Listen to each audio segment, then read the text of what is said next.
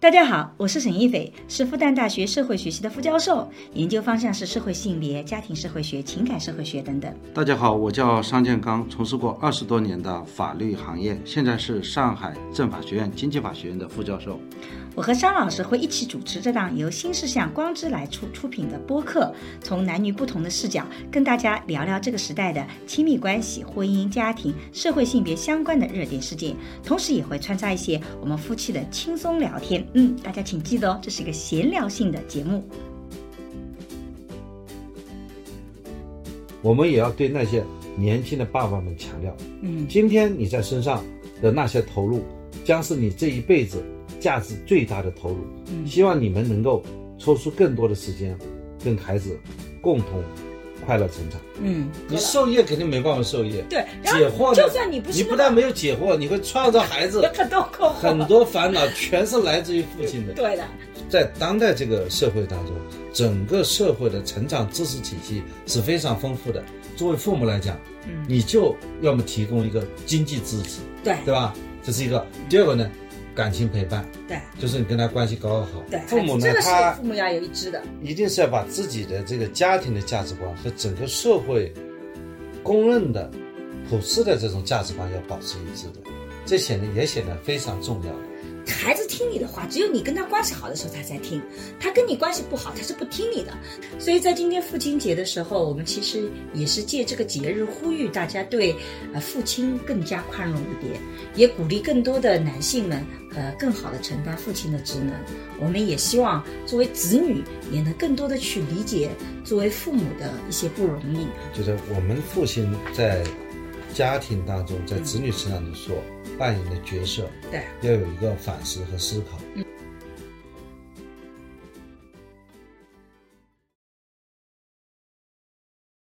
大家好，我是沈一斐。大家好，我是商建刚。今天其实应该大家听到这个播客的时候，应该是父亲节，所以我们今天是聊聊父亲节。尤其是我最近做了一个关于身体的，呃，跟亲密关系的研究，我等会儿也很想跟大家分享一下。然后，桑老师首先祝桑老师父亲节快乐。桑老师在父亲节有什么话想说的吗？我想祝我的父亲父亲节快乐，以及祝天底下所有的父亲以及即将成为父亲的男人们节日快乐。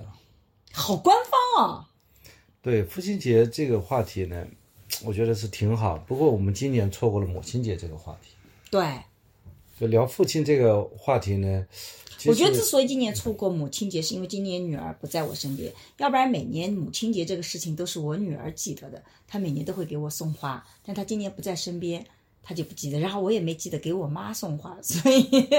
很公平的，对 只要这个所以事我们情错过过了掉母了。亲节，千万不能错过父亲节。但实际上，我首先要提醒大家，父亲节并不是个正式的节日，就像母亲节并不是个正式的节日一样，它没有什么休假，只是界定了母亲节是好像是五月的第二个周六周日还是什么父亲节是每年六月的第三个星期天，定为父亲节。对吧今年是六月十八号，嗯，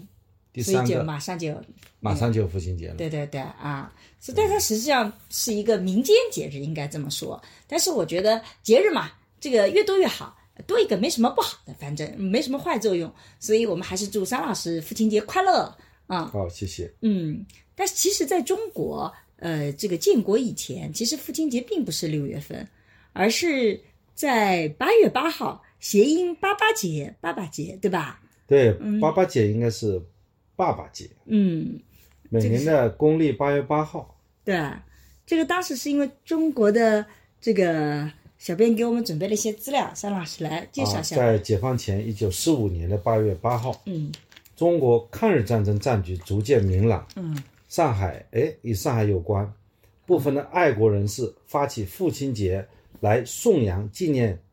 在战场上为国捐躯的父亲们。嗯那么当时有很多名人啦，梅兰芳啊、嗯，费穆啊，费穆啊，啊，还有很多我都不认识的。然后抗战胜利以后呢，上海市的各界元老、名流、嗯绅士啊，嗯， 也觉得这父个亲节觉意得义很父重亲大。节意义很重要。嗯就提倡呢，这个确定父亲节庆典活动。嗯于是啊，就相关名人就向上海市政府这个提出陈请，嗯，然后转呈中央政府，嗯准予规定每年的八月八号为父亲节，嗯通令呢全国征询，嗯父亲节呢定于每年的八月八号。嗯这个把这个八两个八字连缀以后啊，它像一个父亲的父字嘛，哎，真的啊，嗯这就是中国的解放前的父亲节。嗯现在我们其实是六月份的第三个周日，但实际上我觉得八八其实作为父亲节还挺好的，也挺谐音的。但是呢，六月份就在母亲节后面跟着过父亲节也挺好的。对，不管什么时候，我们就聊一期父亲节的话题吧。对啊，我就们爸聊聊爸还父可以亲再聊的聊问爸爸题。节。 对，这个张老师做了这么多年爸爸，有什么感受吗？呃，我其实感受比较深的还是你在二零一七年的写了一篇文章。啊，那个文章其实我为什么在今年呢？好像也五是年关之于后啊父亲节啊。我我在两零二零年以前其实写了好多文章，公众号上啊对，啊，在沈一凡老师的微信公众号，二零一七年六月十八号，嗯，也是六月十八号，对，啊就是每隔五年是不是正好是星期六的，就六月份的第三个周末，正好是同一天啊。那我不知道了，忘掉了。反正是一七年也是六月十八号，这篇文章的题目叫《强调父亲参与到底是为了谁》。嗯，其实我在一七年的时候，这篇文章其实勾起我当时的很多联想。一七年我应该说还是就是处在一种做刚刚做法官，做了法官没几嗯两年，两年嘛，应该说，就在这个时候也也有很多就是觉得父亲在家庭当中怎么去带娃的一种考虑嘛，还有点焦虑。嗯对，所以呢，当时沈老师呢，应该是也是有感而发写了这些话啊。嗯今天看看，嗯他说，有父亲参与呢，孩子就会成长的更健康；没有父亲的参与呢，孩子和妈妈都不会快乐。嗯，尤其是家有男孩的，大部分都认为父亲的参与会让孩子更有男子感的气息。嗯这实际上是沈老师批的一个靶子，嗯，对吧？实际上我认为这个观点是不对的。其是实你认为是不对啊、的，父亲其实跟男孩气质没有关系，但是更重要的其实是对这个呃家庭的幸福感，尤其是对女性的本身的幸福感有很大的。 所以沈老师在这篇文章就说，其实对于孩子来讲，父亲的功能是可以被替代的。所以桑老师当时很伤心。所以，呢，在父亲节要给父亲们泼盆冷水，其实你对孩子来说并没有那么重要，嗯，孩子是可以离开父亲成长的。对，但是呢，如果家庭里面没有爸爸，应该有其他的角色来替代跟妈妈不一样的角色，这是我们在研究里发现的。也就是说，像很多离了婚的单亲的孩子也能成长得很好，但他并不一定是一定需要爸爸，但他需要一个替代角色，也就是说，妈妈可能扮演那种啊、无条件的爱，但他需要有一个人来扮演有条件的爱，或者是妈妈扮演了有条件的爱，那就需要有另外一个人来扮演无条件的爱。啊，可能妈妈扮演的是那种照顾你日常生活的，那可能就身边就需要一个给你讲道理的，诸如此类。所以其实对爸爸这个角色并不是必须的，但是呢，孩子在成长的过程中需要多种角色，这个是一定要的。嗯所以呢，沈老师在这文章里又继续讲，嗯那这在竟然这个刚才已经否定，就对孩子来讲，父亲是不是那么的重要？孩子是可以离开父亲成长的。但是我在那么这里要再父跟亲父亲说为一下什，么要更多的参与到这里我孩子的日常教育呢？在这里还在说，但这是文爸章你继续讲下去，但你是没有讲完呢。对我，但我前面还得再补一句，其实就是，但是爸爸的存在本身其实对孩子来讲也是有意义的，因为你就不需要别的替代，而且本身血缘关系会使得这个关系会更加的顺，因为你要找一个替代爸爸的角色，其实也不容易。好，然后你就就讲，但是我自己的文章的确像刚刚桑老师讲的，其实我更强调这个做父亲的意义，可能更多的是对父亲本身的对，所价以值。他说，嗯，所以我还经常要求我的丈夫在更多的时候参与到孩子的日常生活中和教育。为什么呢？我的丈夫就是张老师，啊、首 先呢，就父亲参与到孩子的教育过程，很可能更重要的意义是对父亲自身的影响嗯啊。为什么呢？因为等到孩子青春期的时候，嗯父亲呢差不多事业有成，嗯有时候可能会有很多的人生经验想传授给孩子，嗯想要跟孩子交流，但是你会发现，你对孩子是没有影响力的，嗯，孩子对你是无感的，如果你不参与他前面的根育本儿的话，嗯不愿意听你的，不管你讲的多么有道理，他会把门关起来，不允许你进入它。哎，这一点桑老师最近是不是很有感受啊？对，所以说，如果你不参与到孩子的成长，嗯父母亲呢能够把孩子培养得很好，嗯孩子也成长得很健康，嗯但是父亲有一天会追悔莫及。嗯这个时候，什么叫这个时候呢？就是你没有去陪伴孩子的成长，嗯孩子把他的心门对父亲关起来了，嗯而你有很多的想法想去陪伴孩子的时候，嗯，这个时候你不要感到失落对。啊，其实有的时候孩子也是孝顺的，只是他对不知道跟父就亲等到聊孩些什么子逐渐长大，嗯你会发现他成为了一个成熟的人，嗯你可以做朋友的时候，甚至你想和孩子打成一片的时候，嗯你突然发现孩子对你很礼貌，嗯但是孩子完全没有想和你这个父亲做朋友的欲 望，他希望你父亲不要去打搅他，嗯你不要有和他有亲密沟通的想法，嗯因为你的孩子完全没有和你有亲密关系的经验，嗯，孩子已经把父亲这个角色固定为一个经济的提供者，对，只有他在想要钱的时候，他会想到你，嗯他成为一个，哎，就是说他解决不了问题的那个帮助者。嗯这个时候，你作为父亲，不要感到失落。嗯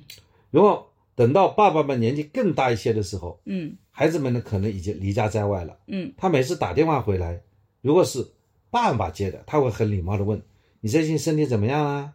嗯但是呢，问到这些问题，他就想不出第二个问题了。嗯然后礼貌的话锋一转，说我妈呢，然后就跟着他妈妈絮絮叨叨，可以聊上半天。那是因为有的时候，比如说孩子有的时候会跟我讲，他小学同学、初中同学我都认识，因为我参与在他人生里。那么他长大了以后，他跟我讲，哎，你知道谁谁谁又怎么怎么样了吗？我马上就能接下应。可是如果爸爸经常不参加孩子的这些人生，那你就会发现，如果是孩子讲到谁谁谁，爸爸是没有反应的。其实女儿小时候你比较忙，她说起谁你都没有感受，你就很难接应。但是儿子，你小时候因为转型，然后你参与儿子很多，所以你会发现儿子的朋友你都认识，所以儿子就可以跟你絮絮叨叨讲很多他的同学的事情，你都能接话，是这个吧？是这样子吧？对吧？对，因为孩子没有和父亲聊天的经验，对对孩子的生活，你父亲也不熟悉对，他也不知道什么时候怎么从聊哪里和起你来啊说起。嗯这个时候呢，你作为父亲不要感到失落嗯啊。所以呢，这个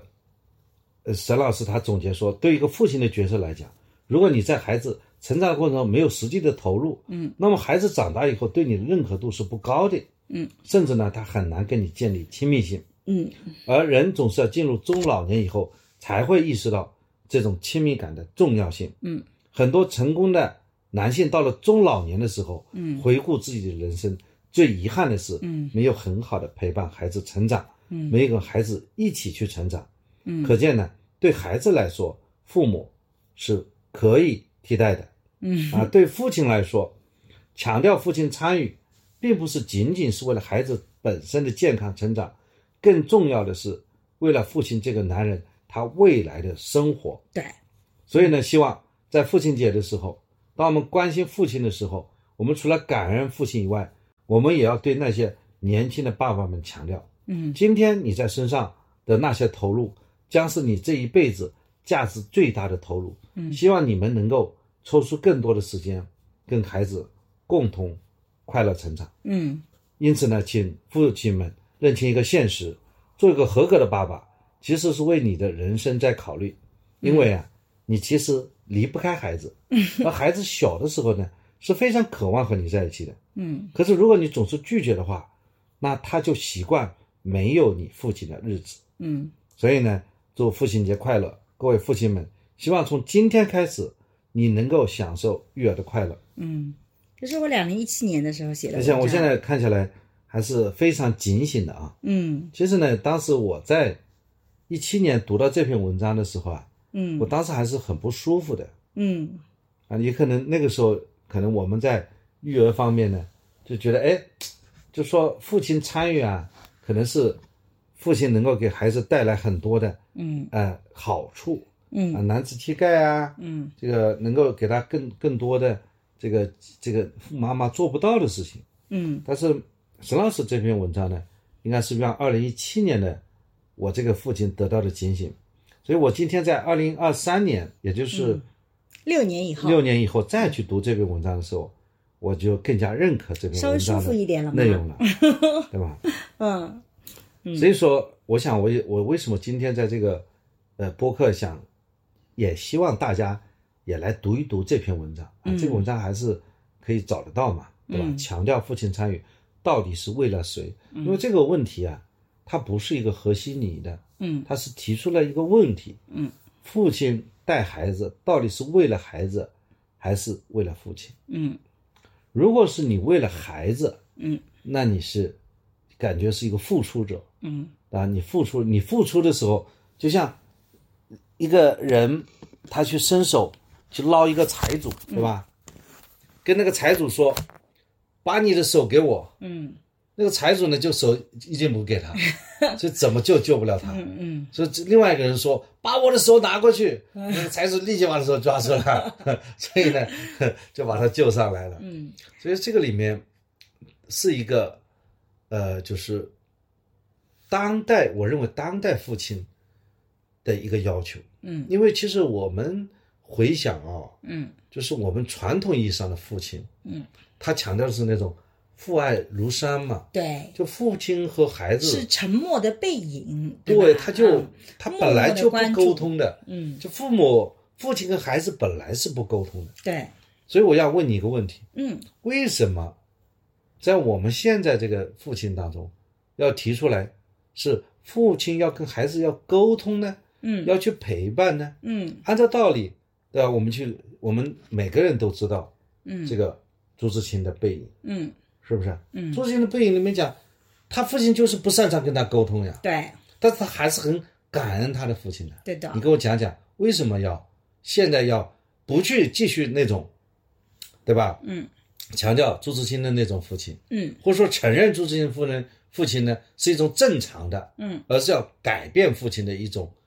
家在家庭当中的一种一种站位一种手势。嗯，这个主要是由于父母角色在今天，它不再像过去一样泾渭分明。父母的角色在今天是有个融合的过程的。在过去啊，因为男主外女主内，女性是待在家里的，男性是在外面的，所以男性对于外面的很多的知识、很多的信息以及技能是具有权威性的。所以呢，在孩子的教教育里面，我们社会学讲妈妈提供叫生理性的抚育，就是在孩子小的时候，生理性的抚育功能就要比这个很重要，给他提供吃喝拉撒，呃，让他知道冷暖，然后跟他有些陪伴。爸爸主要提供的叫社会性的抚育，就是告诉他社会要求你怎么样，教他做做人的道理。就像《红楼梦》里面贾政出现，就是你考试考得不好，我就揍你一顿啊！你要去做官，这是爸爸存在的功能。那么在那个时候，爸爸的功能它其实是具有权威性的，因为妈妈没有办法提供这个功能，妈妈没有到社会上去走，妈妈并不能给到孩子说社会是怎么样的，所以爸爸具有天然的这样的一种权威性在。所以在孩子小的时候，你会发现很多时候生理性的抚育是由妈妈来做的，但是孩子出现行为规范方面的问题是由爸爸来承担责任，叫子不教父之过嘛，就那个行为的矫正是由爸爸来做的，爸爸也具有这个权威性。可是到了现代生活以后，你就会发现，其实这个社会我们现在叫社会的扁平性、平面化，就是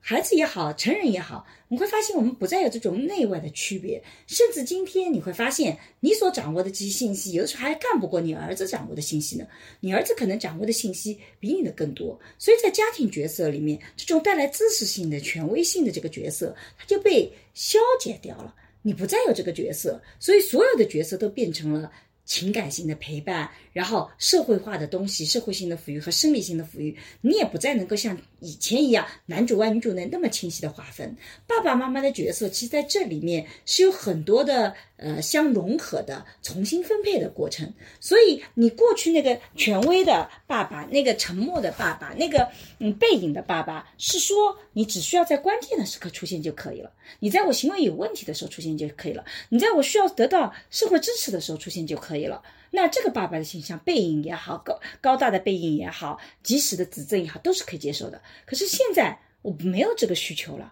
你需要的是时时刻刻的陪伴在身边，或者说你那个偶尔的指导，妈妈也能做，社会上还有很多的人做，所以这就使得父母的角色在今天有个巨大的变化。爸爸也必须走情感型，因为家庭变成从过去的经济单位合作体，大家一起在合作，怎么光宗耀祖变成了一个情感共同体，所以你爸爸的角色主要也成为了情感支持和人格培养的力量。那这个时候对你的情感性要求也会高，而你又不具有这个权威性，所以有的时候我们从社会学角度来讲。父亲的角色的改变，包括我要求桑老师更多的陪伴，不是说嗯个人说啊、呃、要这么做是好啊、呃，或者是说啊、呃、这个别人这么做，我们要做的比人家更好，所以我们怎么做？而时代变化了以后，你就会发现原来那个东西它就不成立了，它没办法这么操作了。你想我们，你小时候你爸也不陪伴你，但你爸到现在还在教育你，你不也听着吗？即使你心里觉得你爸讲的不管用了，但你还是会听着。但是今天的孩子，他怎么可能有这样的一种权威性呢？他没有，他只有跟你关系好、跟你感情好，他才愿意听。否则的话，跟你感情不好，他根本就不愿意听你什么。你不再具有那种天然的权威性，所以你就做父亲不得不改。所以今天做爸爸也好，做妈妈也好，其比原来是要难的。对，就父亲的这种权威性，对，被知识大爆炸带来的。这种，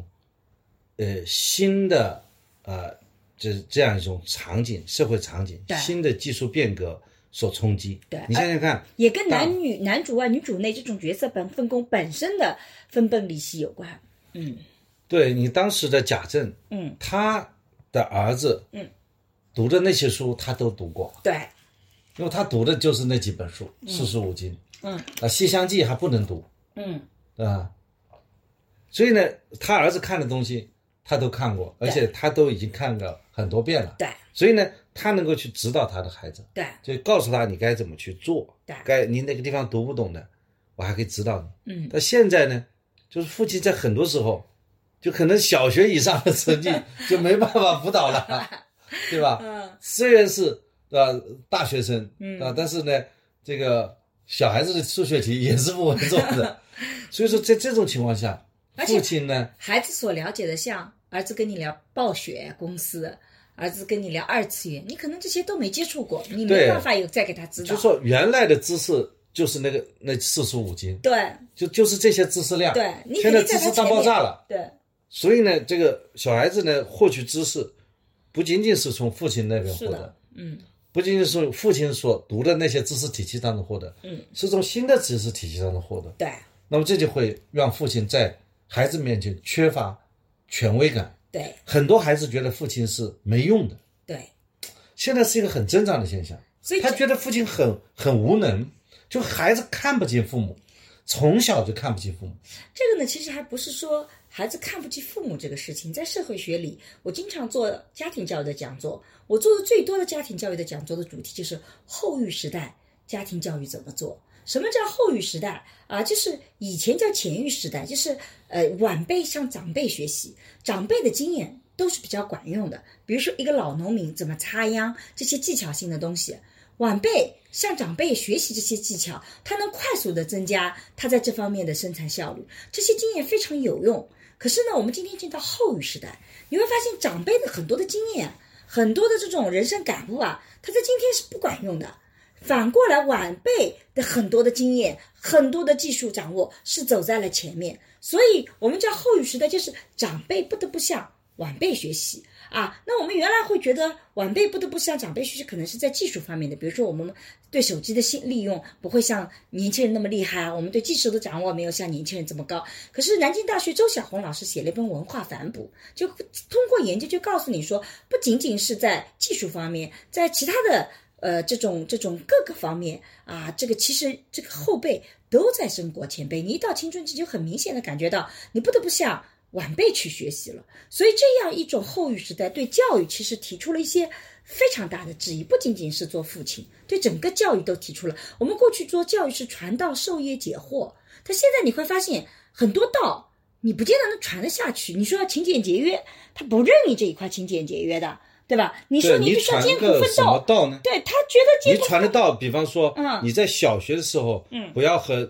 呃异性说话，对你到初中时候也不要和异性说话，到了高中时候也不能谈恋 爱，对嗯然后大学时候还不能谈恋爱，然后大学毕业你必须结婚，对，你对像吧这种道你就传完这全种道，完全就这过是时后了，知道，对你这跟时代就不吻合你了。授业肯定没办法授业，对，然解后惑呢就算你不你是不那但么没有解惑，你会创造孩子很多困惑，很多烦恼，全是来自于父亲的。对的，所以而且就算是你是正确的，比如说勤俭节约这种概念，但是你会发现今天的孩子理解勤俭节约跟我们那时候也不一样了。咱现在不要刺激需求嘛，对吧？有的时候不可能衣服穿破了再穿吧，对吧？有的时候我看到我儿子这一双鞋子穿了又穿，一定要穿破一双鞋再买一双鞋，我就很生气，就不能够两双鞋子换着穿嘛。然后他就会觉得你很奇怪，为什么要这么做呢？你会发现你有很多的道理，你穿也穿不下去。你你你很多的，比方说，有些这就是父亲，嗯，他要求孩子，对吧？打篮球，孩子酷爱酷爱打篮球，对，他就不让他打篮球，嗯，对，因为这样会耽误学习，对对吧？对，你看这种然就后呢，就是很没有道尽理。量避免和别人人际交往，嗯，然后一心扑在学习上。对之后呢，发现那些不爱学习的学生成绩突 然好了，一下子把他搞崩溃了。对的，所以，我们当代父亲传道授业解惑，好像没有起到这个正面作用，反而起到很多负面作用。对其实我也在这里提出我的第二个命令：是不是嗯真的在当代这个社会当中，整个社会的成长知识体系是非常丰富的？我讲成长知识体系，对比方说你有什么 A 站、B 站呢、还有这种各种学习网站的，对还有学校，还有辅导班呢、对，这些这些学习的知识知资识源方面的资源体系是很，非常丰富的。对的那么小孩子他也有自己自我成长的这种能力，对他可以和同学交往啊，对正常交往，对不对对？那你其实你在作为父母来讲，嗯你就要么提供一个经济支持，对对吧？这是一个。第二个呢，感情陪伴，对就是你跟他关系搞搞好，对对吧？这然后你这种传道授业解惑这个职能都没有了。对。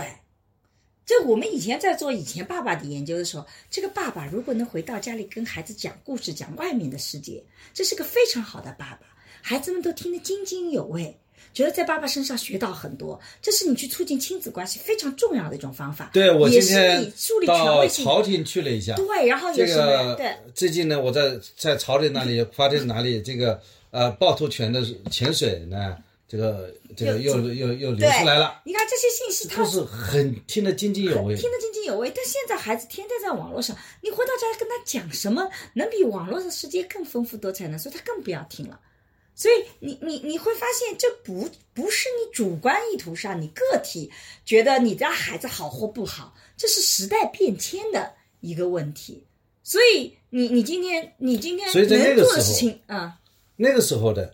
就是在在那个时代，父亲和孩子他是父爱如山嘛，对不沟通，对但是父亲的形象一直很高大、很伟对岸。就像我小的时候，虽然我的父亲也打过我，我父亲也没有说有太多的成就。现在客观来看啊，但是呢，父亲在我心目当中一直非嗯常很高伟大岸。嗯，就是因我印象当中，你觉父得亲他很多懂的你不懂，你知呃道父亲吗？让我觉得最伟大的事情是什么呢？嗯父亲有一辆二八的自行车，啊，那么他呢就扶着那辆自行车，嗯，我就是斜挎在那三脚架里啊，嗯就是那个骑那辆自啊行车，嗯，我就给我带来无穷的快乐。嗯，那么那个时候，哎，父亲就能够推着那个前面的那个架子，让我呢像猴子一样的趴在那个里面，可以踩那么几脚。嗯，你现在叫我们孩子，哪家孩子愿意干这种事儿呢？因为现在对吧的自行车由从小到高一点点，再高一点，每个年龄段都有适合他们的这个车子了，不需要在三脚架里这么走对了。，所以在那个时候，只有一个人自己成长了，嗯，懂事了，比方说像朱自清这样的，他才他能那够个时候嗯再去感恩他的父母，对因为他小时候他就觉得父亲是伟岸的，对的。然后到老来就是感恩他但。现在我们这种父亲伟岸的感觉很难建立了，太难了。你拿什么东西建立伟岸呢？你讲的事情又不是他不知道的，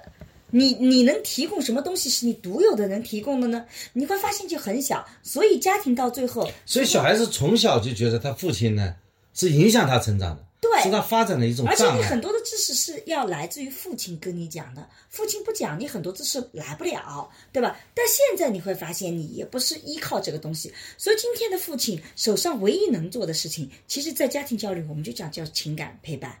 你要对他进行情感支持，你在这个基础上跟他关系好了，你跟他谈谈人生感悟，他还愿意听一听。否则的话，谁愿意听你这些人生感悟啊？现在的年轻人不最讨厌的就是爹味嘛？爹味成为一个非常负面的词汇。爹，以前我们说爹味，想想就很温馨啊，我爸爸的味道啊，妈妈的气息，爸爸的气息，妈妈的味道，这是多么温馨的词啊！他现在讲到爹味，那就是很讨厌的一件事情，你就又在教我做事儿。你看，这都变成一个反面的东西了。所以那个时代一旦过掉了，你就会发现。这个人不得不随着时代变，这也是我们社会学的一个主要的一个逻辑体系，就是个体其实，在时代的变迁中，你能够调整的空间其实没有你想象那么大，社会的整个的变化才是你不得不去发生变化的最主要的原因。是的，所以现在今年的父亲啊，就是这个时代的父亲啊，就是面临很多的挑战。对，那么原来这个父亲啊当中，就是就说我们要负责给孩子输出价值观，对，这其实发现做不到，对，就孩子会否定我们的价值观。对，他们由于在外面获得了很多信息，嗯，他们接受了外面的信息以后，他并不认为我们能够给他的一个信息，嗯，能够去打败外面的那种信息，对，所以呢，他自己有了自己的一套体系。对啊，那么价值观传道没有了，授业那基本上作业也做 不了，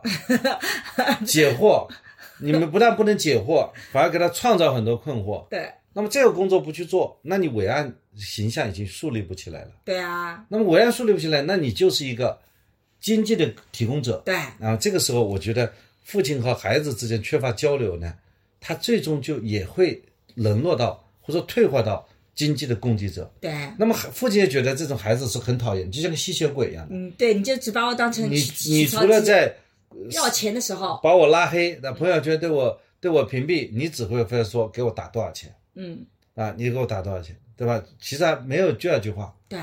但关键有的爸爸还不能提供钱，还没挣多少钱。对，这个时让候人讨我就厌想这起是了那个我的啊那个这个小孩儿，他也过来，他也碰到什么问题来找我嗯啊？那天我就说，呃，他跟我说，呃，这个你今天晚上八点七点钟在家吗？我要有事来找你，嗯对吧？我呢就是说，其实我就我就跟他讲，我说其实啊，我们要有一在一起无聊的一些时间，嗯你可以早点来，对，对吧？你可以早点来，没事嘛，也可以也可以去谈一谈嘛，嗯对吧？那么如你，呃，他的想法是另外一种，嗯说，呃，我怕影响你， 我怕影响你，因为我带你在你没事儿找你，不是占用你更多的时间吗？因为你每天都对吧看上去很忙碌啊，那在我这家个里时就候在我就工作其实呀嗯跟。他讲，就是这就是因为小时候缺乏沟通的一种表现所导致的。嗯我说，如果你做任何事情，只要你能解决的，你都不来麻烦我，嗯我作为一个长辈，嗯你作为晚辈，你凡是自己能解决的，嗯你都不能来，都不需要来找我。嗯换句话说，你找我的事情，就是你尝试了无数次，都无法解决的事情。对那我们就在在你的生命当中只有一个价值，对就帮你去救火。对。那其实你不我愿们意只有一个救火队长，那你找我每件事情就是要去救火。你对想想看，这样长此以往，我接到你的电话就会很恐慌 的，又碰到什么麻烦事情对了。的，所以这个时候就这个家庭的亲情、大家庭的亲情都没有了。是的，所以说，你应该还是说要创造那种，哎，没什么事儿就应该来聊聊的环境。嗯，所以你儿子经常找你来打牌啊，对，就是要有，就是说，那么好了，刚才所说的这种传道授业解惑已经不行了，嗯经济提供是不可避免的，嗯，对吧而且有的男的还提供不了经济能力，第三种讨厌得呢就是要死嗯就是亲密亲密的这陪种伴关系一种陪伴，嗯陪伴就在现代的家庭当中啊，父亲参与当中，就显得特别重要了。嗯，我们是不是把这个逻辑捋了一下？是的。但是爸爸其实还有一个很重要的功能，其实就是孩子榜样的力量，尤其对男孩子。就是我其实在这几年里非常努力的做的一件事情，就是树立我们桑老师在女儿和儿子心目中的光辉形象。比如说，儿子会经常会觉得自己有一些缺点，他常常会把这些缺点都归结于是我遗传给他的，但是那些优点，他觉得是爸爸遗传给他的。在他心目中，爸爸就是那个特别努力工作的人啊。他有的时候就会说，真的。就怎么能做到像爸爸这么努力呢？啊，我怎么就遗传了你那种比较懒惰的想法呢？就是我觉得那个榜样的作用，那榜样其实作也用为是什非常么不重应要该由妈妈来提供呢？那是妈妈也可以提供榜样，我可以提供榜样呀、我觉得我自己跟孩子的关系是更加的亲密的，也就是我提供的是无条件的爱。我对儿子的确是都能接受。那既然我跟他更平等，我也更愿意向他表露我做的不好的地方，那我就很难树立那种榜样的形象。那你就可以就是树说立这种你人总归有 A、B 面的，对吧？对的你你太不能亲说密了你你就要没有跟他就是好像要学要找很多的共同点，对要 share comments，对就是说你们有很多共同点，比如他晚睡，你也晚睡，对两个人都晚睡，又哈哈，你看着我，我看你，对，我们就就很觉得开心啊。就是共同点，对我吧们俩？经你又常不能说吃我也很吃亲吃密，对呃虽然我到六点钟起来已经干了六个小时了，对啊就十二点钟起来，然后我们俩还是能保持很 亲密，这个明显不同。哦很难啊你已经呢你已经干了六个小时，然后我起来伸个懒腰，然后说我们俩又很亲密，我们怎么亲密法呢？对啊，所以如果是反过来，比如说妈妈工作比较忙碌，爸爸是主要负责孩子的，那你就会发现，那个工作忙碌的妈妈很可能就成为榜样了，爸爸就成为了那个亲密型。所以我觉得，即使是在今天社会性的抚育和生理性的抚育已经在交融，但是我觉得比较工作忙碌的一方，其实还是应该更多的承担榜样的作用，生理性的抚育更多的承担是无条件的爱的作用。在这里，我也很想反对一个观点，就是现在很多受奇奇怪怪的心理学的这种商业心理学的影响，老强调父母一定要一致。但其实你会发现，从我们的研究里来讲，之所以人类需要两个人来抚养，恰恰是这两个人的功能和作用以及形象，恰恰是不一样，才对孩子有更有好处的。两个都是一模一样，大家都很懒，大家都无条件的爱，那么孩子将来根本就不需要努力了，反正随便怎么样大家都接受。如果两个人都是很有条件的爱，你一定要努力才能够接受，那岂不是变成孩子很惨？他也没有退路，没有港湾，所以父母的不一样，其实恰恰是给孩子提供。但是这个不同，并不意味着你要在孩子面前天天吵架啊！你妈说的都不对的，你爸说的都不对，我就我想们不一致，并不意味这着个互不相否同定。嗯主，要是一种行为范式不同，，对，但是他们的价值观应该是相同的，就不一定价值观也不一定相同，至少他们不会当着孩子的面互相诋毁和互相冲突。价值观还是要但大的一致价的值观要一致，比如说要不要培养一个是一个急功近利的孩子，还是一个诚实守信的孩就父母子，呢这个是他父母要有一致的。一定是要把自己的这个家庭的价值观和整个社会公认的、普世的这种价值观要保持一致的，这显得也显得非常重要的。比方说，嗯、你在家里呢，呃，希望他很大公无私，嗯，那在外面呢，希望他占点呃，便希宜。望去占点小便宜，嗯，然后外面能够小偷小摸的，嗯，那还能够呃偷点东西回来，你还不觉得被特发别现好，啊觉得你特别们厉害占了特别便宜机灵啊特别机啊，灵在那个家很里麻呢，烦就是说，哎，也需要他怎么样？这肯定都是这个，最终是害了孩子。对，，所以为什么夫妻关系好，孩子成长的会更顺利，就是因为夫妻关系好本身就说明夫妻本身的基本三观是一致的，所以在这教育孩子的时候不会把孩子撕裂了。对，但我们如就果碰到夫一妻个关系不好的话，你爸爸说这样是好的，妈妈说那样不好的，对孩子来讲是很痛苦的，因为他不知道谁是我应该去迎合的，他是常常对，我在就思最虑近就碰到一个匪夷所思的事情。这个电梯里，嗯这个小孩子要叫这个我们这些陌生人，嗯他的父母竟竟然跟他说不要叫人了，啊，碰到这样的事情为什么叫什么叫？不要叫的呀。啊？你还碰到这样奇怪的人啊？对啊，那你会觉得这样的人他怎么能够把这个孩子教育好呢？ 所以就看到这个孩子，我坐电梯，他把手把电梯给捂起来，不能不能不让我们进电梯。对，就比较相对来讲偏稍微偏自私一点点了啊，就是那个就孩因为子他的整个价值观都是错乱的，是的，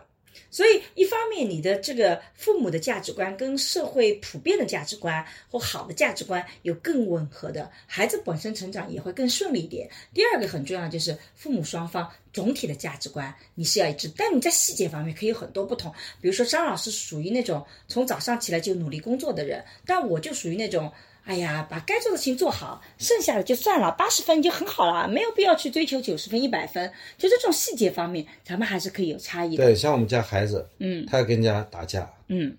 后来我发现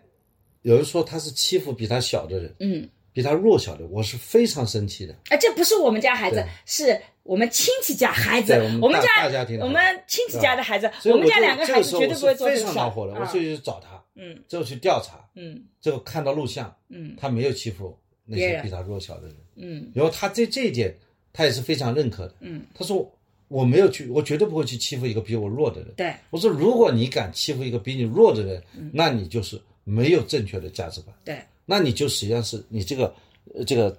道德是人上的，嗯对不对？一个人你这个惩恶扬善，对吧？嗯别人比你凶，你不会这个强暴，这是说明你的价值所在。嗯结果你反而去以大欺小，以强凌弱，这个就不行的。嗯，这一点我一直觉得我们家儿子做的特别特别的好。我们家儿子一直是特别有包容心的，所以他们班每次选暖男第一名，他基本上经常小学的时候经常能选上。甚至前一阵子我儿子很有意思，他发现，嗯、桑桑老师他说爸爸好像最近压力很大，心情不好，因为处理很多的事情。然后他就跟我讲说，说妈，你要是最近心情不好要发脾气，你就对我发，不要对爸爸发了。他说他现在压力很大了，我就觉得我儿子好有意思。你看，第一个，他不觉得我发脾气这件事情是有问题的，他不是说爸爸心情不好，你现在不能发脾气，对吧？他是说你可以发脾气，但是你就向我发，我是能承受的，我是可以去承担这些压力的。所以我就觉得，哎呀，我们儿子在这方面做这种事情，真是让人很感动。啊，然后他最近骑自行车，以前都是他骑在中间，小的时候我在最后压着，你在带头。我不知道你有没有发现，从最近开始，他经常让我骑在中间，要么他骑第一个，要么他骑最后一个。他开始学着保护我，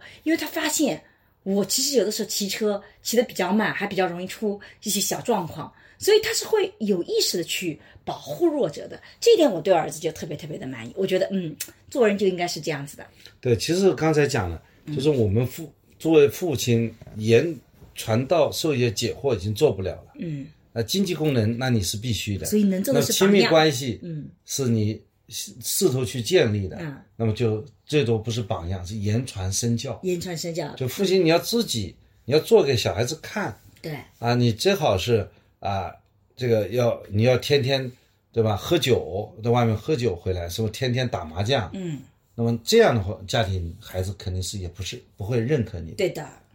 所以爸爸的榜样作用，其实妈妈也是有这个榜样作用，不是说爸爸有，爸妈妈就没有了，妈妈也要起这个榜样作用。但是在我们的研究里，那个比较忙碌的那个人，在外面搞事业的人，常常更容易成为孩子的榜样，所以他的形象，他的这个言传身教，其实也是非常重要的。那我这里还想聊一个话题，就是其实很多的爸爸是很想参与到育儿里面去的。就我们在社会上出现就几种不同的情况，有一种是很多的父亲真的没有意识到参与育儿的重要作用，这块桑老师刚刚已经讲掉了，一开始就讲了，其实参与育儿其实对爸爸本身很有作用，希望我们爸爸更多的参与进来。但我们现在也看到另外一种情况，我叫爸爸很想参与进来，但有一个叫母爱把关者，这个真的是我们个学术专有名词，就是妈妈就很希望爸爸进到参与育儿的时候，跟妈妈做的一模一样。如果你做的跟妈妈不一样，他就不希望你加入，他就觉得你是个猪队友。这个时候他就不会让你去染指对孩子的教育，所以妈妈的爱会使得爸爸排在了孩子的。这个生活世界之外，举个例子来讲啊，妈妈在训孩子，你怎么作业做的这么糟糕？然后爸爸对爸爸眨眨眼睛说没关系的，我们待会儿去吃烧烤。啊，这个从我们的研究来讲，这其实是一种很好的配合。你看，妈妈提出了要求，爸爸给他无条件的爱，说你即使有人批评我，也会接受你。但妈妈到时候就会特别生气，我在那么严肃的只票批评孩子，你在这边跟我唱反调，你就是个猪队友，你给我走开，你不要去那个的啊。有的时候就觉得你给孩子都是负面的作用。你看我在教他怎么努力，你呢却告诉他我们可以一起休息休息。这个时候你会发现，这个母爱把关者就使得本来我们有差异，但是可以形成更好的配合的作用，或者是不同的方式，它其实就没有办法让爸爸更好的参与。这也是我们在研究里经常会出现的。对，父亲想参与呢，很可能也是参与不进来的，对也不知道能够参与些啥，啊，就只能去打打 下手，对，啊，叫干嘛就干嘛。嗯，就实际上是这个时候，就是和孩子一起接受 教育，接受妈妈的教育。对吧？所以抖音上现在有很多的家庭教育真的是非常非常糟糕的，就妈妈发脾气把爸爸和孩子一起骂，我就觉得每次在看到这种的时候，我就在想了，那你给孩子这个这个另外一方他怎么在做榜样啊？他的权威性全被你打掉了。孩子将来在青春期的时候，怎么可能去听取一个跟我一起挨骂的人的话呢？那这个时候爸爸怎么发挥作用呢？就那个那个妈妈他也偶尔发发脾气，嗯那么妈妈发飙的话，那么他一起骂掉的话，那么如果说这个孩这个孩子看到他父亲没有那么多暴跳，他也是一种榜 样，一种承受啊无理指责的榜 样。对，但如果这个爸爸显得非常的，就是在权力关系上或者在平地位平等上，就非常的听妈妈的话，或者完全就是妈妈怎么说在赔礼道歉，其实这个对孩子成长来讲，并不见得一定是有利的。所以有的时候抖音看多了，我就觉得真的到真底的是被妈妈 PUA 了，还是上以上对下的兼容？这个东西还得要具体情况具体分析。那一定要有个前提，什么叫以上现在加兼容？就如果要做到言传身教，爸爸一定是非常强大的，爸爸各方面都非常厉害。他这个时候真愿正意强大的做情况下，他也可以被批评。对，这个时候是有正面作用的。你看，我在很多方面很强大，但作为男人，我们要体谅女人啊，体谅妈妈不容易，这个是有作用的。但如果爸爸本来就在孩子心目中什么都不行，挣钱也不行，什么都不行，这个时候妈妈再去骂爸爸，他是起不到这个作用的哎，对，这是对另吧外一种状态。啊。所以他这就个也变是成真的是这个呃，这个也不挣钱，孩子也不带，嗯呃，也没有办法输出一些孩价值观。那么这个时候也是变成一个很无用的人。对那么孩子会跟着他妈妈一起会嫌弃他爸爸。对，所以这就是为什么两零一六年开始，我做能量豆，豆是走之比那个逗你笑的逗，做能量豆品牌的家庭益智桌游，就是因为我当时做公益活动的时候，特别希望爸爸能够去参与到这个活动里去啊，参与到家庭生活去。可是很多的爸爸跟我的。抱怨就觉得没什么家庭生活可以他去参与的，所以最后我们就给爸爸定位那些忙碌的爸爸啊，包括忙碌的妈妈，反正家庭里哪一方是忙碌的，你回到家里最重要的事情是陪孩子玩。那玩什么呢？哎，我们给你提供好玩的这些桌游啊，你可以玩玩加时赛，提高一下孩子的数学能力啊，你可以玩这个这个呃这个呃小鸭农场，让孩子对于近似值这个概念啊更清楚。你可以玩表情地啊，提高一下大家情商的能力。你也可以玩专注力套装，培养一下孩子的专注力啊，那这个也很开心啊。还可以人多的时候玩卧底画家，哎、有个派对的游戏。这样子的话，如果定期的玩一玩，你就会发现能解决爸爸回来以后到底做什么事情。我们也培训很多的妈妈，告诉她说，爸爸在这个玩的过程中，可能跟妈妈的方式是完全不同的，而这种方式不同，其实对孩子来讲也是非常有好处的啊。所以我其实是很努力的想去解决这些问题。嗯，对，就说你刚才讲的这一块呢，就是、嗯的确，就说如果说爸爸在参想参与到嗯这个育儿当中来，嗯，他首先面临第一个问题，嗯，困难嗯叫母亲的叫什么？嗯，母爱把关者母，爱把关的第一大困难。嗯，那这个问题是主要问题还是出现在母亲身上。对。第二种就是比较聪明的母亲呢，但现在还他有就外婆把关 者，这个外外婆婆把关啊外者婆不喜欢年轻的父母去怎么带孩子啊？你们带出去又要生病又不注意，还有外婆把关者。对， 那反而是要通过这个像能量豆啊这种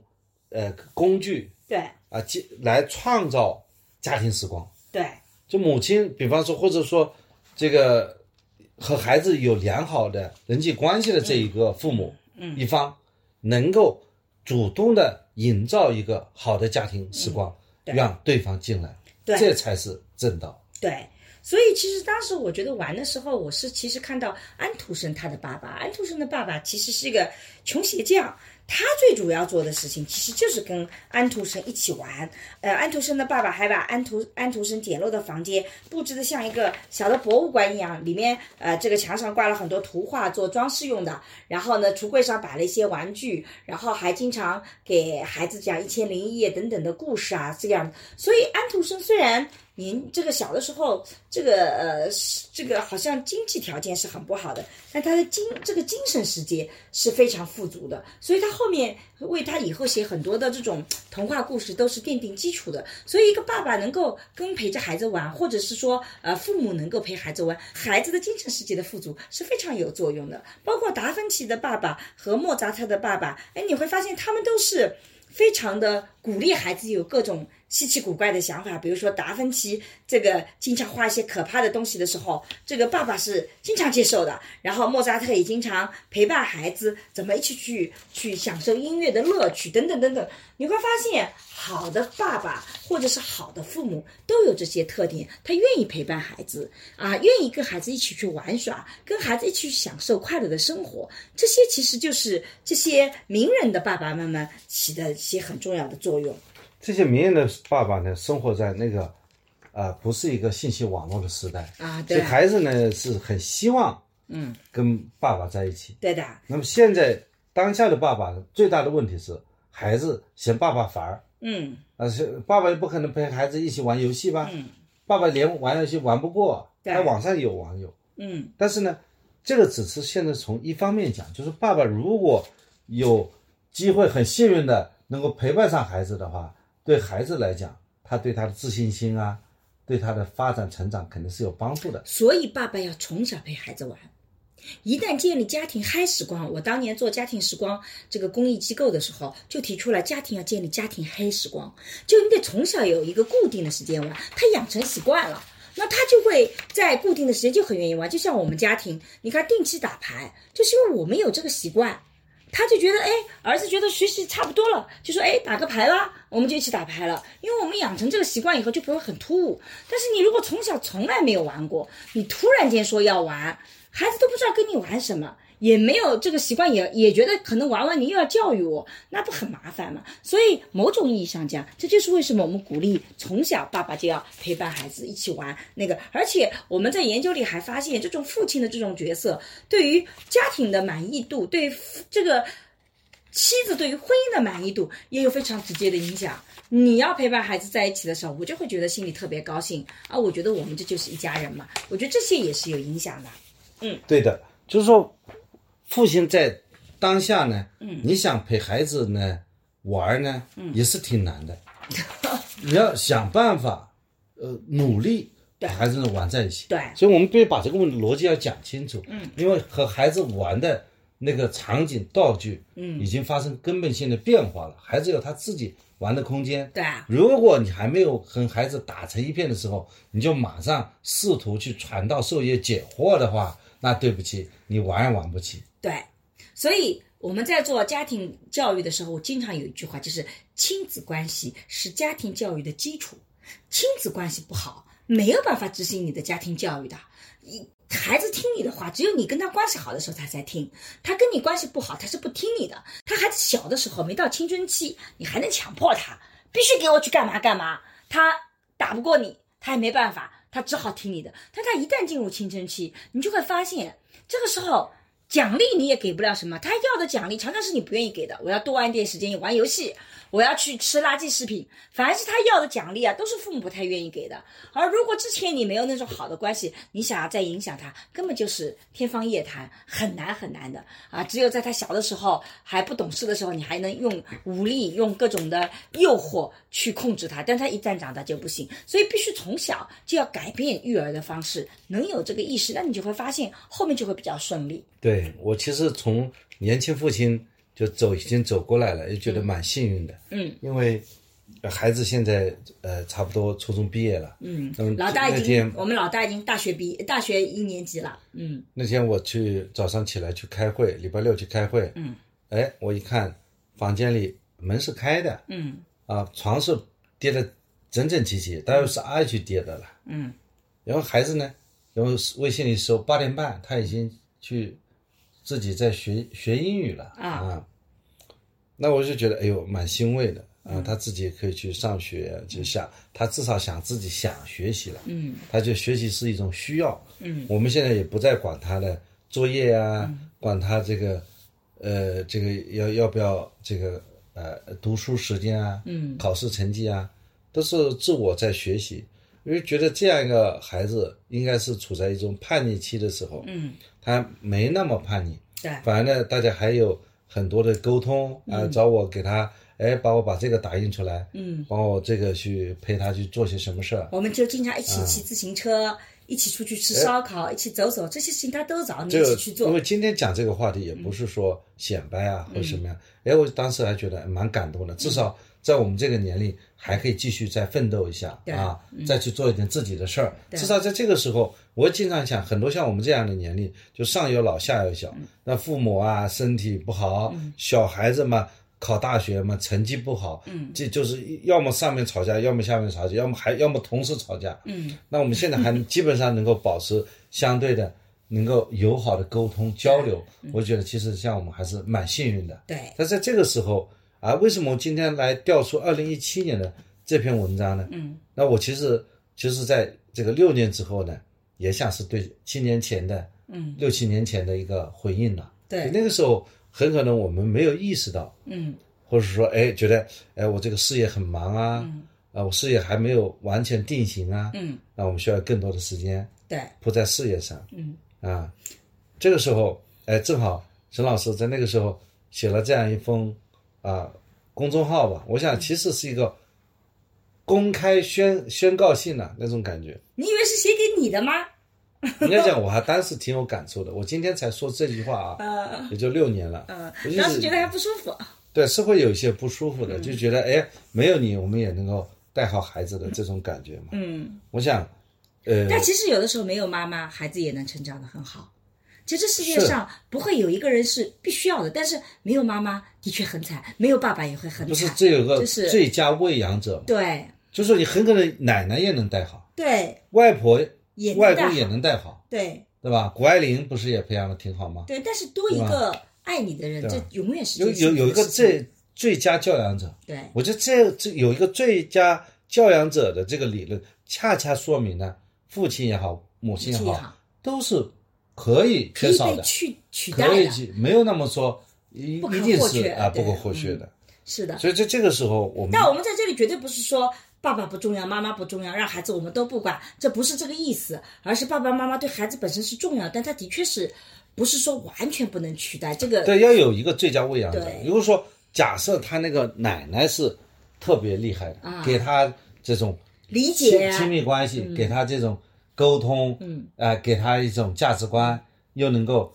这个有能够给他一个陪伴，也能够让孩子在身心方面得到很好的一个发展，对对吧？我觉得我妈就是个很好的照顾这个。你看，我妈跟儿子的，我跟跟跟我儿子的关系，有的时候我儿子会很烦，他在做事情，然后外婆要给他拿吃的，这是老人经常犯的错误，很烦。他正在做事情，你叫他一定要洗澡啦，一定要吃饭了什么的。然后那天外婆就跟他讲说，你嗯你在我身边还有多少的时间，我后面呢也管不到你了，那你就允许我最近这个阶段。能够继续来这么关心你，这是我想表达我关心的一种方式。可能你会觉得烦，但也请允许我这么来表达，因为我觉得我可能没有多少时间。那个你将来要出去读书，你将来也不在我身边啊，那个我可能也要回老家，所以我只有这点时间了。然后他跟儿子讲了这些时候以后呢，儿子马上就觉得态度就变化了，就觉得我得要接受这几这个阶段的这些情况。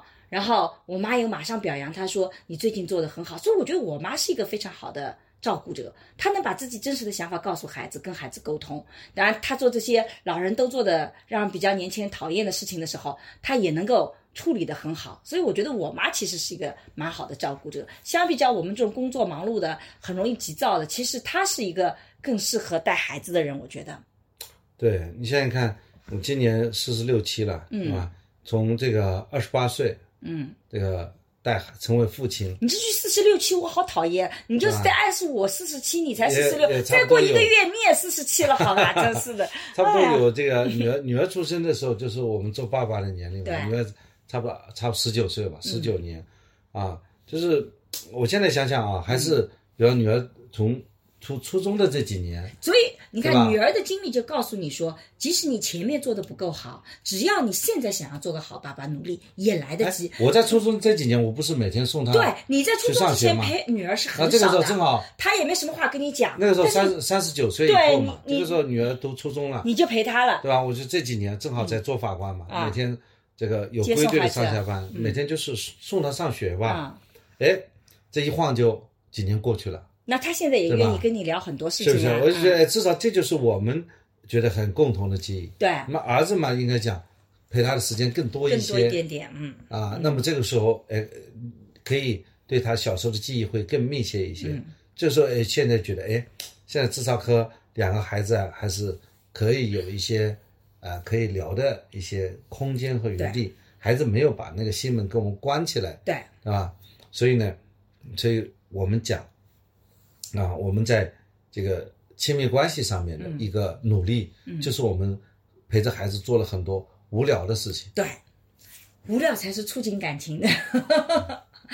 我们家全家人大乖路子打得特别好，不知道是不是外地的朋友不知道什么叫大乖路子，就是六个人打的，然后他需要比较复杂的这种配合的方式啊，这牌的好坏没那么重要，配合很重要，所以我们经常找朋友一起去打这种牌啊，我我们定期去那个，我觉得这个就是亲子关系的特别好的，而且打牌这种，让、包括打我们家经常四个人打八十分，对于孩子这种。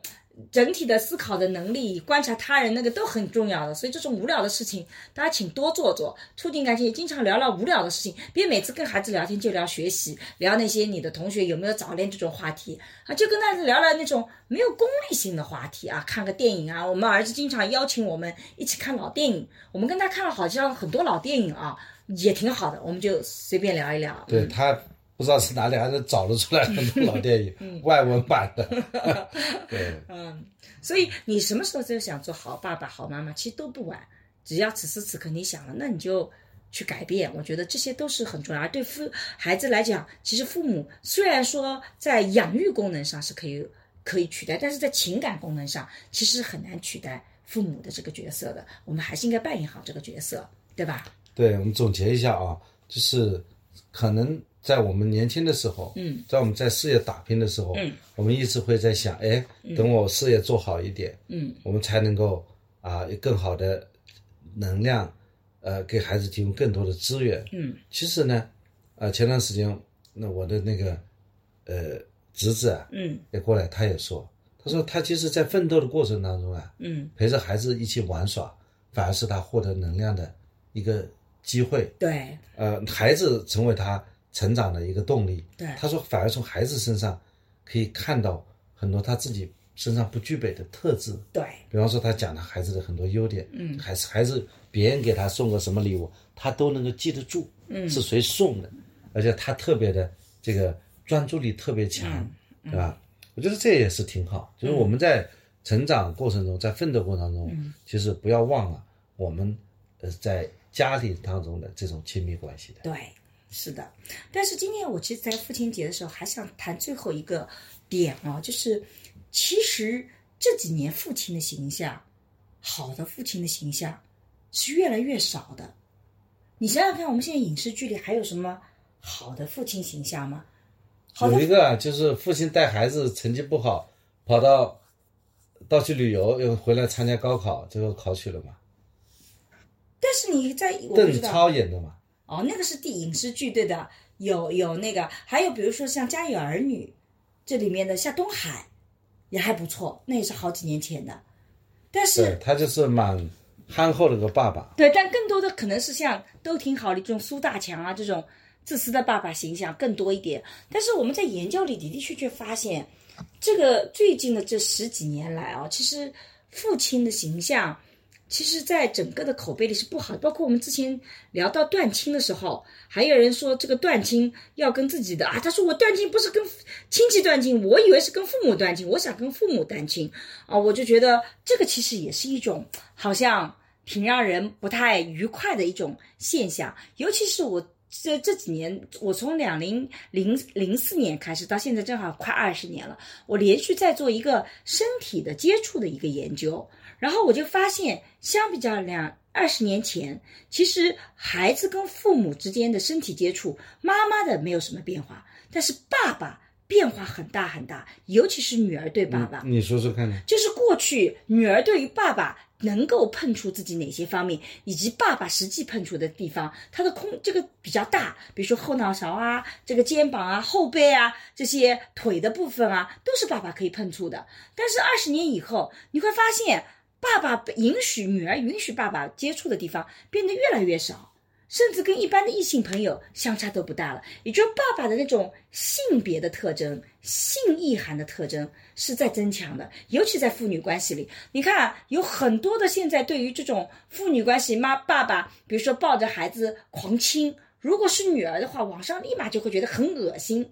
就爸爸是一个带有性意涵的角色，导致爸爸跟女儿之间本身本来。在十几年前看成是很亲密的身体接触，在十几年以后被看成是不合适的，是有问题的。所以这说明我个们这个社会性的禁忌越来越多。越高了。对，当然这个某种意义上讲有它进步的一面，比如说我们可能对于熟人之间的性侵是越来越警觉的，但同时也带来一些问题，比如说像之前的新闻事件里面有一个男的去救一个小孩子，这个小孩真的很小啊，五六岁吧，他就从屁股拖了一把，是个女孩子。网上就有人说这个男的，你救人的时候为什么要去拖他的屁屁股？但是这个男的是这个孩子要翻下电梯了，我觉得他难道不是拖屁股是最可能把他救上来的吗？拿胳膊还会脱臼呢，怎么可能一个胳膊拎上来呢？肯定是你另外一个是啪嗒把屁股一拖不就拖上来了吗？就是人们对这种警觉已经到了一个让我觉得非常奇怪的地方。我不是说性侵是合理的，性侵肯定是不对的，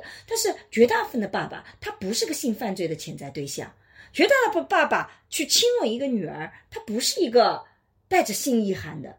即使是女儿已经五六岁、十六七岁、十岁了，他可能这种拥抱也只是一个父爱，但是在今天的文化里，这些会被非常的警觉，所以它有正面的一面啊，有进步的一面，我们意识到了这种问题，但反过来也的的确确也对于父女关系。这种关系提出了更多的挑战，包括在母子关系里面，我们也目目前也看到了轻微的趋势，这种性别的意涵在增加，但相对来讲好很多很多。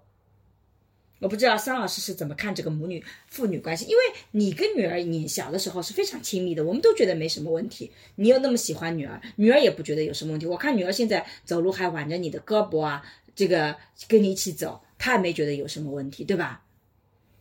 对，我觉得这的确是蛮 trick 的一个问题，啊，对蛮蛮痛苦的一个问题。对，可能很多有整朋个社友会批评我们啊，对这个好人啊，对道德要求越来越高了，很多时候甚至都侵犯了这个私人的空间了，对的，达到这样一种程度是的，啊，对他人的私人生活指指点点嗯，啊，这是一个很大的一个遗憾的、我们在做单亲家庭研究而且的时这候，种观念会倒过来对让父亲和孩子之间的这个，比方说孩子回来拥抱一下，嗯这肯定没有问题嘛。嗯然后在他大脑门儿上亲一下，嗯，我觉得这有时候应该是比较正常的。对，这个是一个慈祥的父亲和对女儿的表示这种，哎，这样一种对父亲对女儿的这种爱。对，但现在是严父格爱的设定要年龄的，年龄女儿稍微年龄大一点点，这种行为就被看成是对你不会给人家嘴对嘴的亲嘴嘛？啊，就是你亲他的这个头额额头啊，嗯亲他的脸颊，嗯，这都不会有问题的。但小的时候嘴对嘴，以前我们这个文化里也是接受的，但现在我们是不接受的，就文化有个变迁，对吧？对，你现在小的，你比方说，呃，小孩子嗯三岁、四岁的，四岁小姑娘，你这个父亲嘴对嘴跟她亲，肯定是不合适的肯定就不合适因了，为这个有卫生情况，对对吧吧？？也不合适，嗯，对吧？我觉得就是反正总而言之，它会影响人的一个观念。就像我今天我在那个坐地铁，嗯，我就在地铁里，我就很想就是按照习惯就拍拍拍嗯这拍个地铁的现在人流情况嘛。我突然发现我不敢拍了，嗯因为我一担心，万一拍了某一个人，那个人因为你对着镜头一定会对着一个人，嗯，对着他会超过来，你嗯是不是偷拍我？对。你是不是那个猥琐 的猥琐大叔？你现在很担心自己成为猥琐的大叔。 所以我就觉得这个事情还是不要拍好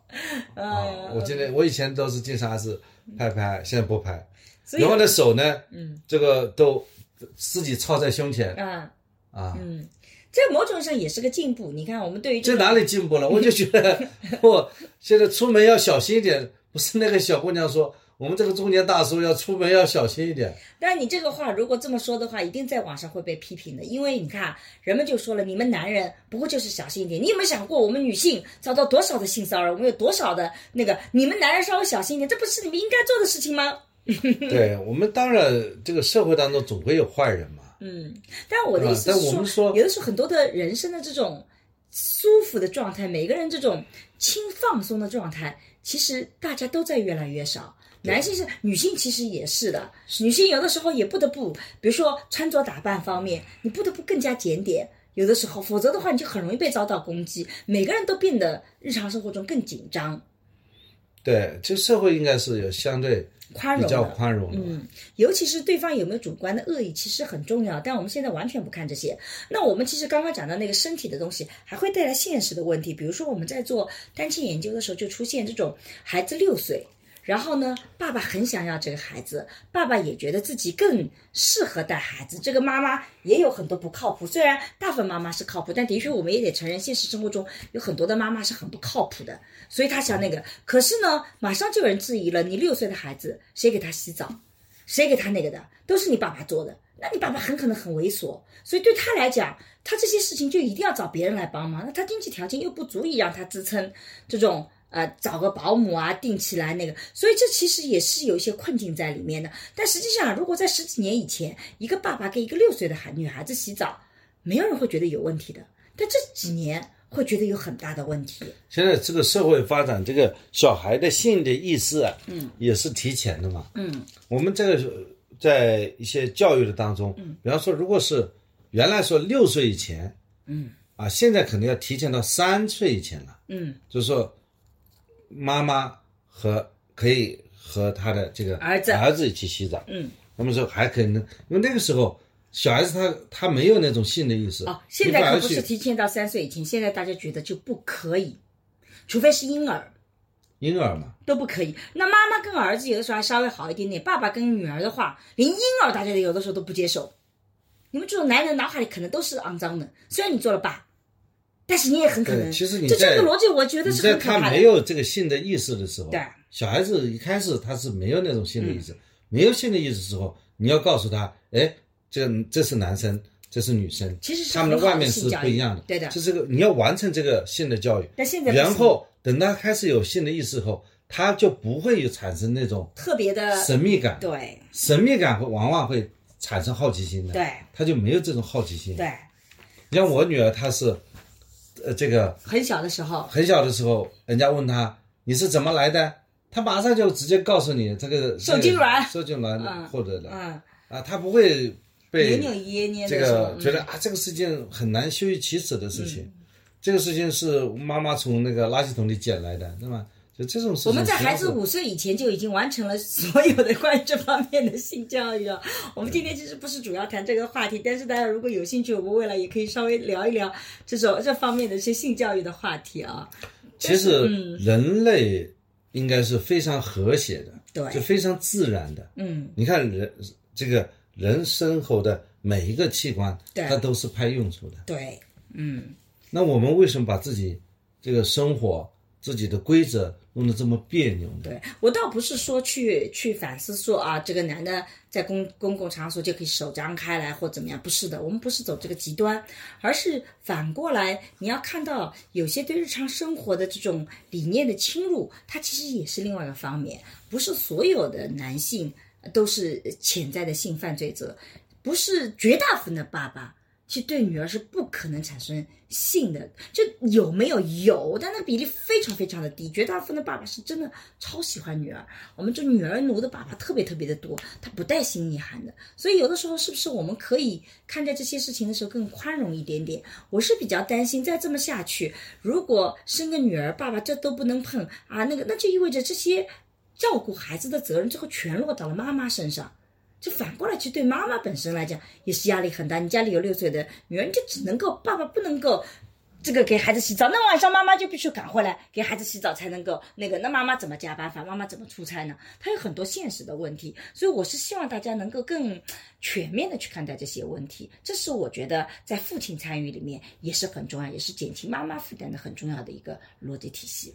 真正的爸爸是有那么一个坏人的爸爸，这法律也会去制裁他的，对的，嗯，对，而不是说把这个有那么一例两例这种情况，嗯，所以呢，就把百分之九十九点九的那些好人呢，嗯，就把他都剥夺了对他们去热爱自己孩子这么一个机会。是的，嗯，真正有坏人，法律也有措施去处理他。对，像我们整个的未成年人保护系统，嗯，如果说一个医生发现，在检查的时候，学校发现孩子有异常的时候，嗯，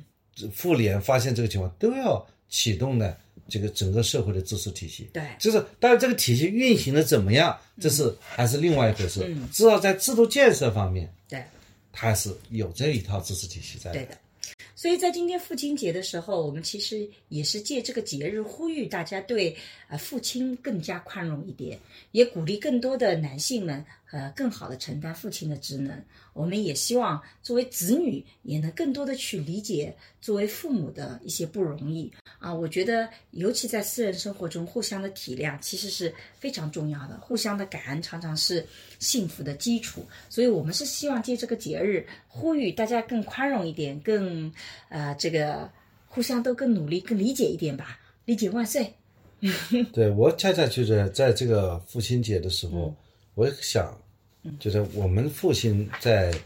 家庭当中，在子女成长中所扮演的角色，对，要有一个反思和思考。嗯我们如果是带着一种功利之心啊，嗯想去给孩子创造一些什么，嗯给孩子要注入一些什么，很可能是适得其反的。嗯我们其实在，我们在年轻的时候，嗯我们在打拼的时候，我们可能需要在孩子那里汲取到质质量，嗯汲取到营养，让孩子成为我们自己成长的源泉，让孩子成为我们在工作之余我们的快乐所在。这样的话，就是一石二鸟啊，嗯孩子又陪好了，让自己呢这个工作，也是能够得到顺利的。嗯，讲的太好了。那今天的播客主题就到这里。我们最后的几分钟，是不是也是回到上一期的一个小学生被撞后究竟是什么逼的母亲跳楼的评论的啊？啊，对上一期的评论还是非常正面的、啊。对，大家都很喜欢我们，也给了我们很多的鼓励，非常的感谢啊！里面有一个非常有意思的是说啊，这个点赞很高的说，感觉商老师激动到听不懂沈老师在讲什么啦。竟然还好几个人同意，你们同意个什么啊？我也陈老觉师得，嗯说的挺对，其实 俩立场是一样的。呃不是，我们是把这个问题讲讲清楚。嗯，是的，是的，嗯。然后，真的，我们非常感谢这，因因为我们在做这期视频的时候，其实还是会有些担心，觉得我们可能在讲一些可能跟大家想法不一样，但是真的没想到有很多很多的这个呃这个这个人能够理解我，尤其是有的人能够办下陈局就很能理解我不舒服的地方啊，这个呃这个也有人会特别的觉得。呃理解桑老师，呃，理解他的担忧，尤其是觉得桑老师中 emo 也很很感性啊、我觉得这个也都是非常非常的好。好像这一期，我觉得大家都让我们很感动啊，没什么特别要讨论的话题啊。尤其有一个秋池，他说桑葚这对学术抗力做的呃播客水准很高，是很难得的一股清流。嗯，对我们发嗯是现，我们的朋友啊，现在留言呢也是非常的理解，嗯是不是？我们这播客也团结了一批呀、善良呃又善有良上上进又心的有人，担当的嗯呃，这些听众们，这个非常感谢啊、嗯，因为我们其实聊这个播客还是冒着很大的风险的。对，有的时我候觉得我嗯们觉得，哎，特别是这一期啊，嗯就我们在聊这个时候，是不是会觉得，呃，会不会被骂啊？嗯但是呢，现在大家还是非常认可我们的。嗯对，比方说，商老师所说的“路见不平一声吼”的理念，突然 get 到商老师身上的少年气。嗯我想，大部分初出茅庐的小孩都曾这样的正义凛然。嗯可当他们一次次因为自己的正义和善良受到伤害时，劣币驱逐良币，嗯大部分人开始变得明哲保身，变得冷漠，是大环境逼迫的无奈之举。嗯但是我们的社会需要商老师这样的人，嗯只有一个个正义的人不计后果的发生，社会才能越来越美好。嗯愿你走出出走半生，归来仍是少年啊！嗯写的还挺诗情画意的啊，嗯，这是更多可能性啊！他听了我们播客一百个小时以上了。嗯啊，我觉得我也非常感谢。我觉得，嗯，其实我做学学者以来啊，呃，我也觉得，其实像我们这个社会上也需要有一些嗯这个提供向社会提供一些正能量、对的价值的一些东西。是的所谓这个正能量价值，不是贬义啊，嗯不是在那里灌鸡汤，嗯，而是去讲一些逻辑性的东西。嗯，尤其是我们做播客，其实我们没有特别想要说迎合某些更有流量的说法，我们更多是想表达自己认为正确的东西。有的时候，可能我们的观点跟你不一样的时候。恰恰是我觉得你可以在我们这里拿到更多东西的时候，当然有的时候我们如果互相的哎感觉观点都是一样，那我们能拿到情感方面的支持，我觉得这两种都是有价值的。我自己也会听很多不同人的播客，我会听看很多的不同的视频，我自己也一直是这样去做的。除非我觉得对方就是有一个企图心在里面，他有些什么恶意，他是为了骗我的钱，那我会不舒服。如果不是这样的话，我就觉得总体上，我觉得都还是能够听听的。当然，有的时候我会从社会学角度觉得，哎，这种观点可能对社会有什么负面的影响，我也会去讨论。我最近做的 B 站的两个视频，其实、呃、好像播放率都很高，就是聊一个是讲、呃这种现在的这种什么无敌娇妻的这种文学的，还有一个是讲。也过去的图书馆三十秒可怕在哪里的，我就发现哎，很多的朋友都在里面有既有有共鸣的地方，也会有一些跟我不一样的想法。而我做这些视频的目的，就是希望说，哎，这些东西我发现它对其实他人是有影响的，我就很想把这些可能的负面影响提醒大家一下，不要有这方面的这种呃这个焦虑，或者是其实应该是跳出这种框架的，这是我努力的方向。嗯，对，还有有几位朋友说听到这里哭了啊，觉得，比方说这位星球杯里的球说，嗯一线服务从业人员听到这里真的哭了。作为工作人员，尽量每次都是怀着善意去帮助别人，但是现实是有人遇到困难需要帮助时，旁边的人不是冷眼旁观，就是事后诸葛亮。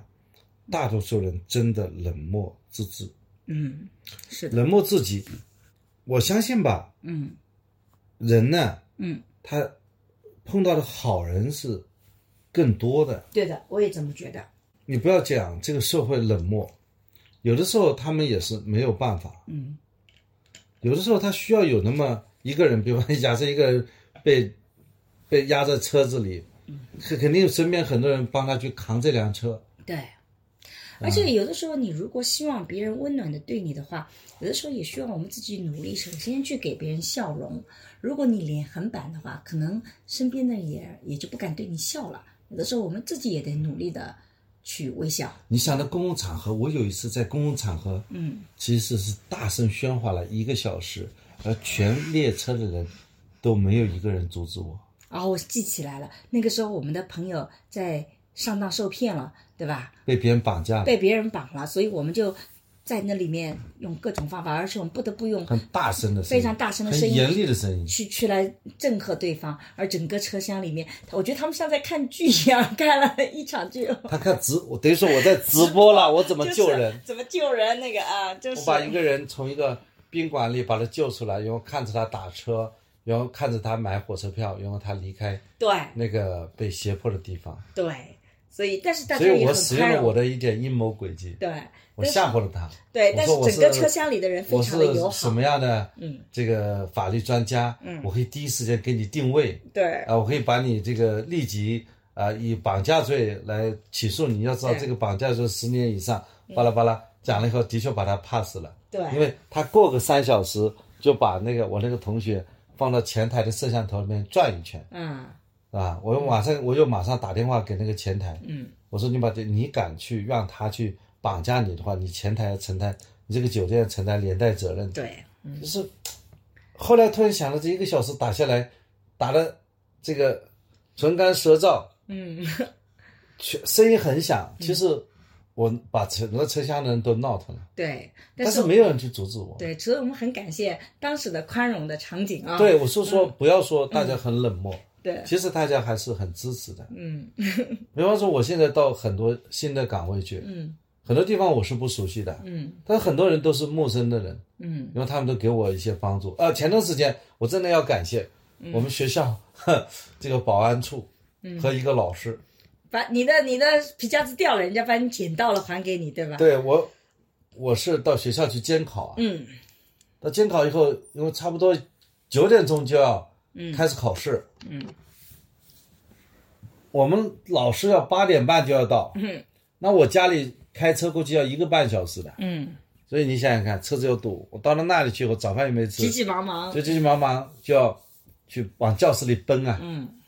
啊！因为你考试的话，这个这还是老师要到嘛，我还是亲自去 监考的，嗯 结果是发现这个皮夹子在荷包里，我就把皮夹子拿了以后往车子里一扔，嗯我想扔到车子里就没问题，而且我脑子记得非常深刻，嗯我的确扔到副驾驶那个位置上，我就走了。嗯走了以后呢，然后考试好了以后就把卷子收好，收好以后就要送送到那个教务处去嘛。嗯送上去以后呢，以后再回到办公室，差不多要准备吃饭的时候，十一点半了。嗯那个时候我说我皮夹子呢，找不到了，我要去找那个皮夹子，嗯我估计是中间是有其他原因，当时扔是扔进去了，后来在其他情况下这个掉了，掉了以后我就很很麻我烦。啊怀疑你就没扔进去，我这是肯定扔进去了，这个好吧印象好吧深好吧刻，然后还有人从车里把你偷出来吗？不可能，不可能，不可能。后来肯定是我掉了，肯定是你掉了嗯以掉嗯后被人家捡到了，捡到以后呢，就是我到处找，因为我手机也是都是 mute 掉的，嗯就那个人打我电话打不通，他给我发一个微信，嗯他说你是商商老师吗？你不要着急，你的手皮夹子被我们被人捡到了，送到了保安处。嗯啊，我听说在保安处，我很开心啊！我一打电话，你保安处在哪里？我也不知道保安处在哪里。我到学校到现在很多地方很陌生。他说：“啊，你就不要过来了，你在哪里？”我说：“我说教工食堂啊，嗯啊你在教工食堂门口站着，我现在就过来。嗯，结果那人个家送过来，那个人蹭蹭蹭过来了，嗯他没送过来，嗯他劝你是是你吗？ 我说是我。电话啊，那你再等着我回去拿皮夹子。 哎呦，我着急啊，我要还要去办其他事。 所以人是好人， 所以呢，他非常稳妥。他首先劝是我，嗯，再回去对，再把皮夹子拿过来，拿完以后把皮夹子放那里。你跟我说皮夹子是什么 东西？嗯，但总而言之，其实身边的好人还是比较多的。呃，我们也是非常的感谢对身后边的来我就好人跟我说，保安说，我就非常谢谢你啊，嗯啊、非常谢谢你啊！你肯定这个时候你不好，你不方便说拿一个一百块钱给他，这是侮辱人家。嗯我说非常谢谢你啊。然后他说你别谢我，啊是别人捡的。嗯结果正好碰到我们那个党委宣传部的那个副部长在走过来，我说我要我要写封感谢信他吧。嗯后来他说我哎我们要把那个捡你皮夹的人找到，我说你帮我找到，嗯他他把那个名字发给我了，我还要去认识 一下。他现在没认识。好的，那今天的这个播客我们就到这里。我们最后也以桑老师比较温暖的一个感谢的事情作为结尾。我们也一直非常感谢播客到现在一直有那么多的朋友在支持我们，给我们很多的鼓励啊！我觉得也是因为这样的心态，让我们这个能够坚持的做下去啊！非常的感谢，我们也祝大家最后父亲节快哎，乐！我们现在是做到一个相对的这几期啊，嗯听众朋友都非常好，我希望大家这个点赞、留言、转发。哦，我突然还想起了，好像我们还打开了打赏功能啊。有一个我发看到这个有一个朋友，他是第一个给我们打赏的。虽然其实我们并不鼓励大家打赏有啊，打赏功能，有打赏功能就是播客，你自己还给自己打赏了一下呢，你不知道吗？然后我们特别要感谢每有期都有吗？每每期都有，因为我不知道是，反正就是这个小编给打开来了，然后好像是这个小宇宙的新功能，我们特别感谢贾宇峰同学，他是第一个。这个朋友第一个给我们打赏的，然后打赏了两次啊，这个我们觉得很感动啊，这个， 对，啊，就有的时候我自己也打赏了。连这个虽虽然那个两块钱哦，但是我们觉得就挺开心的啊，这个有的时候两块钱价值就是一个非常大的肯定，我们也非常谢谢、可啊。是让更多的人去听到吧。对就觉对，得我们更更多的还是希望更多人听到，但是对你也的感谢你的嗯评论，我们都每个人都看。对，嗯，好的，好，那今拜天拜就到这里啊，我们也期待下周再见。我们已经在准备遗嘱的这个讨论了，我们也会尽快的准备好一些资料和案例来跟大家分享这方面的话题。你有其他想要跟我们讨论的话题，或觉得嗯很想我们去聊的那个，也请在评论里告诉我们，我们也会去参考这样的一些题目。好，好，拜拜，拜拜。嗯。大家好，我是沈一斐。那在过去的几年里，其实我做了很多的课程，想要帮助大家系统的学习爱情啊、性啊、性别啊，以及怎么去做沟通的内容。所以呢，在公众号“光之来处”，你可以找到社会学的爱情思维课、沈一斐的性教育课、沈一斐二零二一聊性别等等这样的课程啊。你在这个公众号上还可以找到运用心动的 CP 和重新认识你这样的情感沟通的桌游。哎，我在过去的岁月里，其实特别希望能够通过系统的知识，通过一些实践性的方法，能帮助大家在亲密关系里面成长起来，能帮助大家的自我变得越来越好，生活越来越幸福。那么，如果大家想要了解一些哎有关家庭教育的相关视频和内容呢，可以在视频平台搜索“沈一斐和桑建刚”，我们一起来聊聊那些育儿难题。好了，今天的播客就到这里，谢谢你的收听，我们下期再见。下期再见。